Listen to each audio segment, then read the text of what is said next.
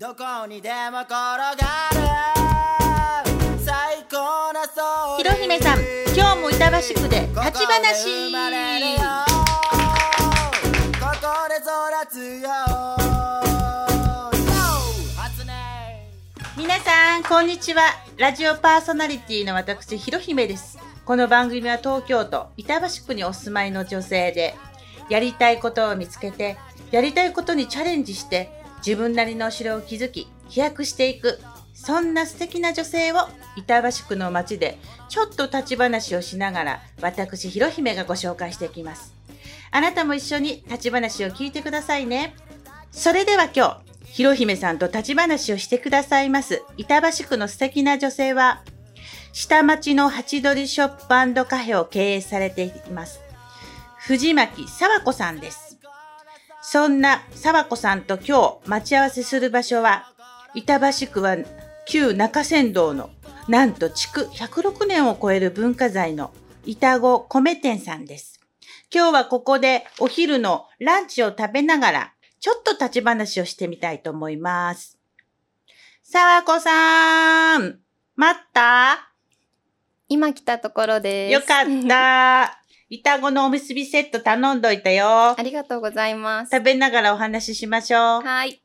ねえねえ、さわこさん。はい。なんかさ、さわこさんもさ、今さ、お店をやってるけど、お店をやる前って、やっぱりお勤めしてたんでしょ？そうですね。会社員でした。ねえ、会社員しながら、どうしてなんかお店を持とうって思ったんですか？と会社員をしていた時は、うん。事務作業がメインの、まあ、事務のお仕事をしていたんですけど、ええ。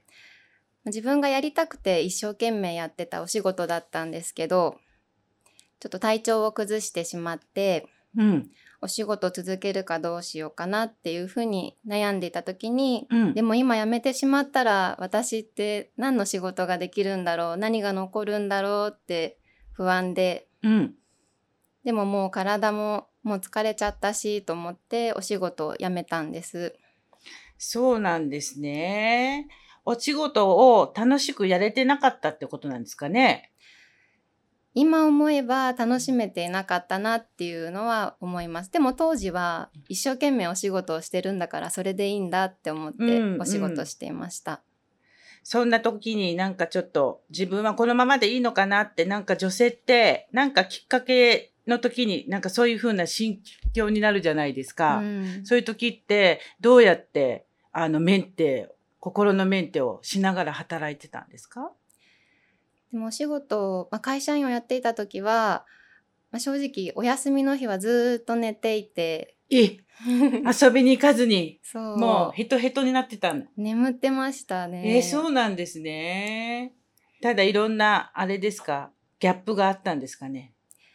こうちょっとハイヒールを履いて、うんうん。綺麗な格好をして、うん。OL さんみたいなのに憧れて入社したんですけあど、なんかお仕事柄はなんかそういうイメージうん、だけど違いました？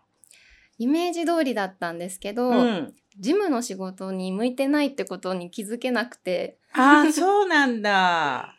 へえ、なんかこうテキパキしたなんかしゃあのきちっとしたなんか事務員さんっていうイメージなんだけど、はい実際はなんかちょっと違いましたか？いやもうまさにおっしゃる通りで皆さうんんテキパキかっこよく、うんうん。こう仕事のできる女性が多い職場だったんです。うんでもなかなかその自分の理想と現実的に自分がこう得意とする分野というか、うん。人から求められることと自分ができることのギャップがうん。ちょっと大きくって、なかなか事務作業がうまくできなくてミスが多かったり時間がかかっちゃったりして、うん。こう求められてること以上どころかそれもちょっと難しかったですね。うーん。いろいろなんかあのー職場に入るといろんなことがちょっとあのーなんていうんですかね、自分の考え方と、ちょっと会社の、なんていうんですかね、仕事内容が違ったり、またいろんな人との、あの、いろんな考え方でつまずくことって女性結構あるじゃないですか。はいで、結構疲れちゃう時あるじゃないですか。うんそんな中で、あの、ちょっと一旦、あのー場所を変えて始めたのが、なんかあのー軒下ギャラリーじゃないわ。なんか軒下を使ったりとか、うんうん。はい。なんかギャラリーでちょっとこう、そういう、あの、作品を販売したりとかっていうのがスタートになったってお聞きしたんですけど。そうですね。仕事を辞めた後ちょっとこの体もそうだけど心も元気がなかったんですけど学生時代にあの、オーガニックのカフェとかフェアトレードの商品のメメーカーの会社でインターンをやっていたんですけど、なんかその頃のこうワクワク感をちょっと思い出すきっかけがあって、ちょっとお手伝いを仕事でしたら、うん。あ私やっぱこういうことの方が人に喜んでもらえてで自分の得意なことも活かせる仕事なのかなっていうのはちょっと思って、まずあの社会復帰のためにその近所にあったギャラリーさんをお借りして、ええ。友人で作家をしているこの作品をちょっとお借りしたりとか、まあ、ちょっとご縁のある方のうんあの食品を置かせてもらったり、仕事というよりもその自分が社会との接点がなくならないためにうんリハビリのつもりでそのギャラリーさんをお借りして活動を始めました。オープンしたのは、あの、5月8日です。ですよね。はいまだまだ本当オープンしたばっかりで。はい、ねあの、どうです？オープンして。ちょっとお時間経ちましたけど、はい、自分の素敵なあの空間づくりがすごくできて、お客さんの方にもあの届いてますか？まあ、オープンして数週間経って今のところほとんど今まであのギャラリーの方にお越しくださっていたお客様が多分8割9割ぐらいの割合でご来店いただいていて、あの私はもうこう準備の期間から何ヶ月かその場にいるのでだいぶ場に慣れてきてるんですけどお客様にとってはいつもの私がいるとは分かっていても、うん。初めて行く場所だから、うん。結構緊張するっていうお言葉を よくいただくんです。でもこうそれをいただいてもなんかしばらくするとなんかいつもの笑顔が見えたり、うん。今までだったらこう立ち話しかできなかったのが、うん私の用意したこう椅子に座ってうん。コーヒーを飲んでくださっていたり、お客様同士がうん。知らない同士なのにこう隣同士になった方と仲良くお話ししていたりする姿を見て、こう自分が見たかった景色ってあこういう景色なんだなっていうのを早くも感じていて、うん。自分のお城かもしれないんですけど私はなんか場を提供しているだけでそこに来る人たちがなんかそれぞれのなんかお城にしてくださっているというか、なんかそれぞれが楽しんでくださってるっていうのがもう今すでにこう感じられていて。実感して。はい、でもそれはあの、さおこさんの理想のお店作りだったから、い。いスタートですよね。そうですね。もう理想通りです、はい、でおへあの、店舗の方も私ちょっとあの、お伺いさせていただいたんだけど、すごくあの、なんていうの、可愛いお城。ねえ、真っ白で、はい。なんと、さおこさんご自分で壁をはい手こ入れされたと聞きましたけど、そうですね。ねえ、あの、なんかあの、本当に車間職人さんになれるんじゃないっていうぐらいの、はい。あの、このなんていうの、あの、デザインっていうか、、はい。いい感じで出てました ありね。がとうございます。で、おあのー木目調のデスクとか、はい。木のなんか香りがすごくよくって、はい。なんかあのー本当に新しく調達するっていうのでなくって、なんか地域のあの皆さんがはい。たくさんあのお店作りに参加してくださったとお聞きしました。はい、そうなんです。あの、もちろん工務店さんにあの、うん。入っていただいていて、あの大きな工事たくさんしているんですけど、あの工務店さんはあの文殊建設さんっていうあの、うん。お一人でやってらっしゃるあの工務店さんなんですけど、はい。こう DIY をするとあの、ええ。公費が抑えられるよっていうふうにあのお知恵を貸していただいて、であのお客様とかあと近隣のいつもお世話になっている店舗のオーナーさんたちが、うん。あの来てくださって、うん。みんなで壁と天井を全部塗りました。すごいですね。本当みんなでなんかあの手作り、手作りじゃないけど、みんなでこう、このお店を良くしていきたいってはいいう地域の方たちのそういうね、ご支援とはいご協力でお店をオープンできるっていうのは本当に素晴らしいことだと思います。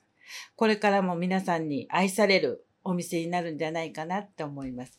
そして、あともう一つ、すごい、すごいなと思ってるのは、年間スケジュールを1年間あの、決めて、はいそれを全部実行するという、その沢子さんの、その、あのーなんて、企画力というか、なかなか自分の、あの、1年間のスケジュールって、なかなか実は決められそうで、こう、あのー決まらないじゃないですか。はい。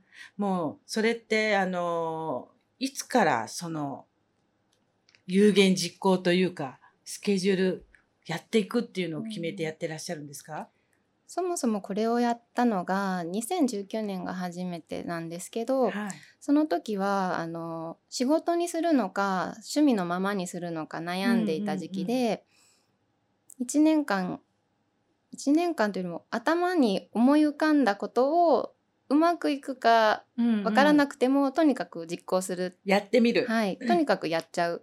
失敗してもいいからやってみる、うんっていうのをこう2019年1年間ひたすらやってでそれでも仕事にしたいって思ったらもう開業して正式に自分の仕事としてやっていこうっていう風にしていたんですけど、うーん。もう2020年はええ。1年間のスケジュールが全部キャンセルになってしまって、でそこからはあの去年ぐらいまではなかなかそれがこううまく実行はできてなかったというか、でも 中止にしたりするっていうことはほとんどなくなりましたね。こうこういう状況でもできることが何かうん。ないかっていう考え方に、まあ、シフトしたので割とこうあの自分がやりたいことと今できることの間を取って、うん。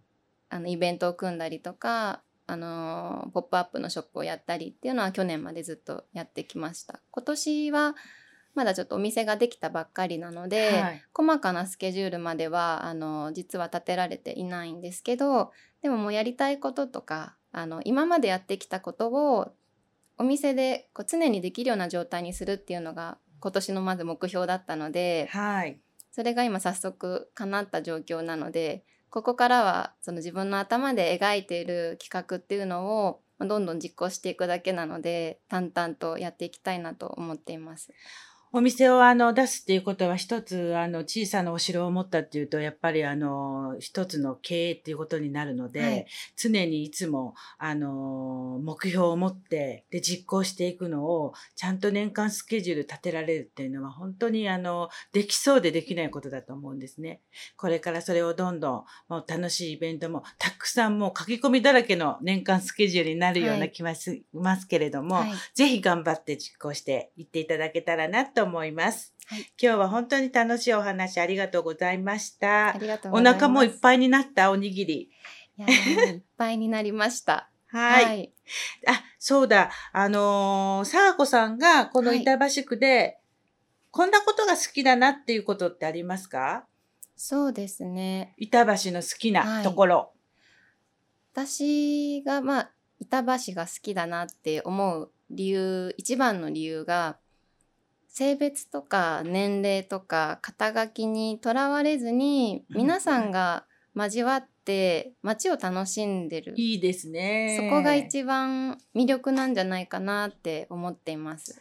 ね、沢子さんがそんな人たちから愛されるのも沢子さん自身のあの持って生まれたあの素敵なあのオーラだと思います。これからもどんどん輝いていってほしいなと思います。ありがとうございます。はい。じゃあ、あのまたランチしようね。はいバイバイ。ありがとうございます。これからどこ行くの？これからちょっと家族の分のお弁当を買っていきます。そうですか。じゃあ、たくさん買っていって。はい。はい。で、今日は、沢子さんに会えたので、YFC、えープラスの、ポッドキャストの、このシールをはい。プレゼントしますあ。りがとうございます。かわいいでしょ？かわいいお店に飾らせていただきます。ありがとうございます。ありがとうございます。